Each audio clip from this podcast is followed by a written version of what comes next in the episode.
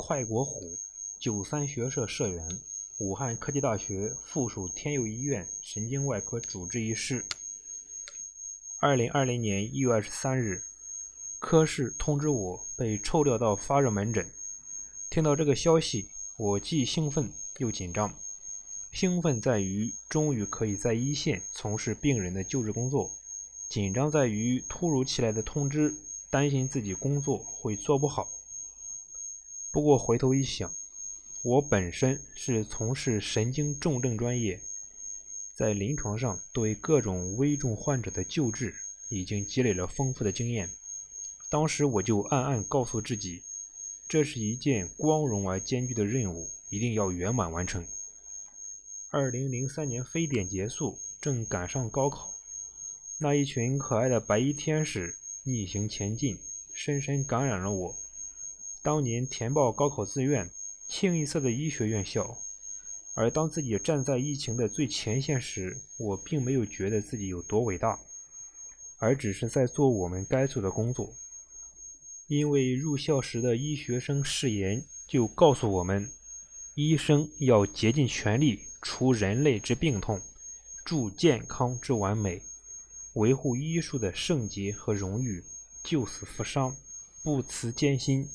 执着追求，为祖国医药卫生事业的发展和人类身心健康奋斗终生。何况作为一个读书人，有三件事不能避：为民请命不能避，为国赴难不能避，临危受命不能避。在发热门诊工作这些日子，并不轻松。刚开始病人数量多，他们那种无助和焦虑让我非常难受。我只能做到尽量去安抚，尽量多看一些病人，尽量让那些较重的患者赶紧住院治疗。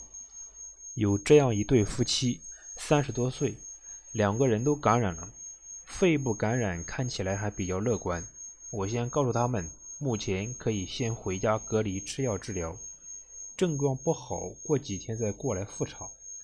看着这对年轻夫妇离去的背影，我还是有些不放心。赶紧跑着追过去，让他们记下我的电话，有事随时联系。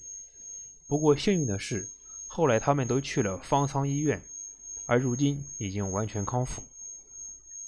还有一件事情依然让我记忆犹新。当时我正在发热门诊出诊，急救室电话响了。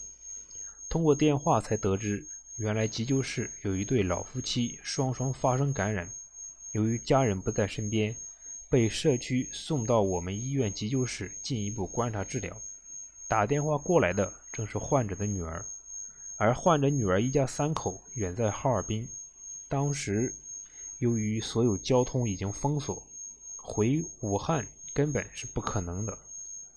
听得出他电话那头的焦急与焦虑，我安抚道：“你不要太着急，你父母有需要，我会随时提供帮助。”我们每个医生都会尽力的，因为没有家人的陪伴，加上病情有些严重，他们下地走路都很困难。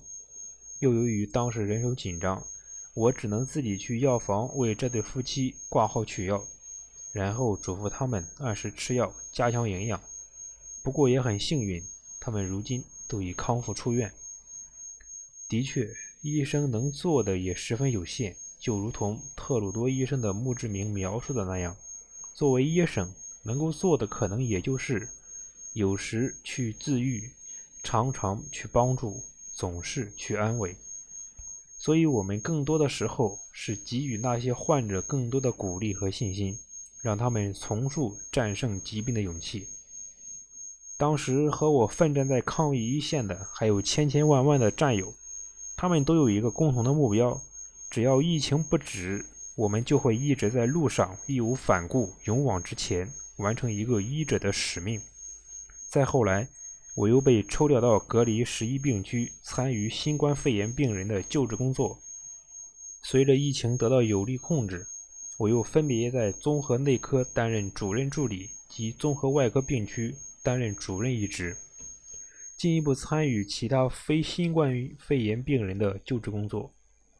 而如今，医疗秩序已经逐步回归正常，我继续回归到神经外科开展正常诊疗工作。每当回忆起这来之不易的战役成果，我都非常感谢九三学社各级组织对社员的关心和鼓励，也非常荣幸我们的背后有这样一个强大的祖国。在疫情期间，我积极协助医院和科室进行医疗物资募集。共筹集防护服四百件、口罩四百个、鞋套两百个。在发热门诊及隔离病区工作期间，我还被抽调到医院疫情防控宣传组，宣传抗疫期间涌现的先进事迹、先进人物，以及万众一心的抗疫精神。累计配合完成疫情期间宣传稿件十二篇。同时，我还积极投身并负责九三学社武汉科技大学支社公众号运行及社员抗击疫情的宣传工作，获得九三学社湖北省委的高度认可和好评。当接到九三学社湖北省委向全省各级社组织发出关于组织开展抗击疫情捐款活动的通知后，我第一时间慷慨解囊。在接到此通知之前，我已通过其他途径捐款，累计捐款一千元。除此之外，我还积极参与留学生带教试讲及本科生网络课程，受到评委及学生的一致好评。就如同一首诗歌描述的那样：“既然选择了远方，便只顾风雨兼程。我不去想身后会不会袭来寒风冷雨。既然目标是地平线。”留给世界的只能是背影。我不去想未来是平坦还是泥泞，只要热爱生命，一切都在意料之中。只要我们保持对生命的热爱，力争用我所学牢记译者誓言，实行革命的人道主义精神，胜利一定就在眼前，因为胜利也定在意料之中。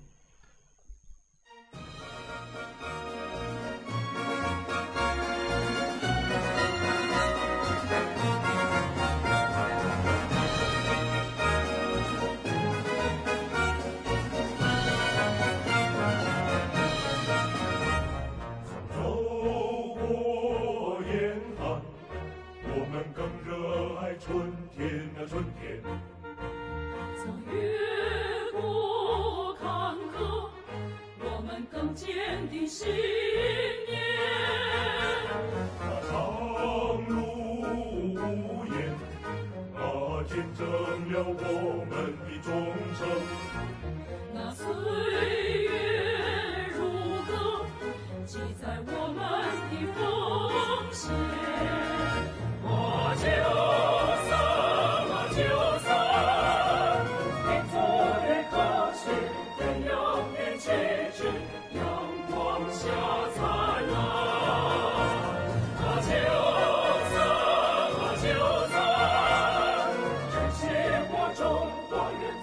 Chính.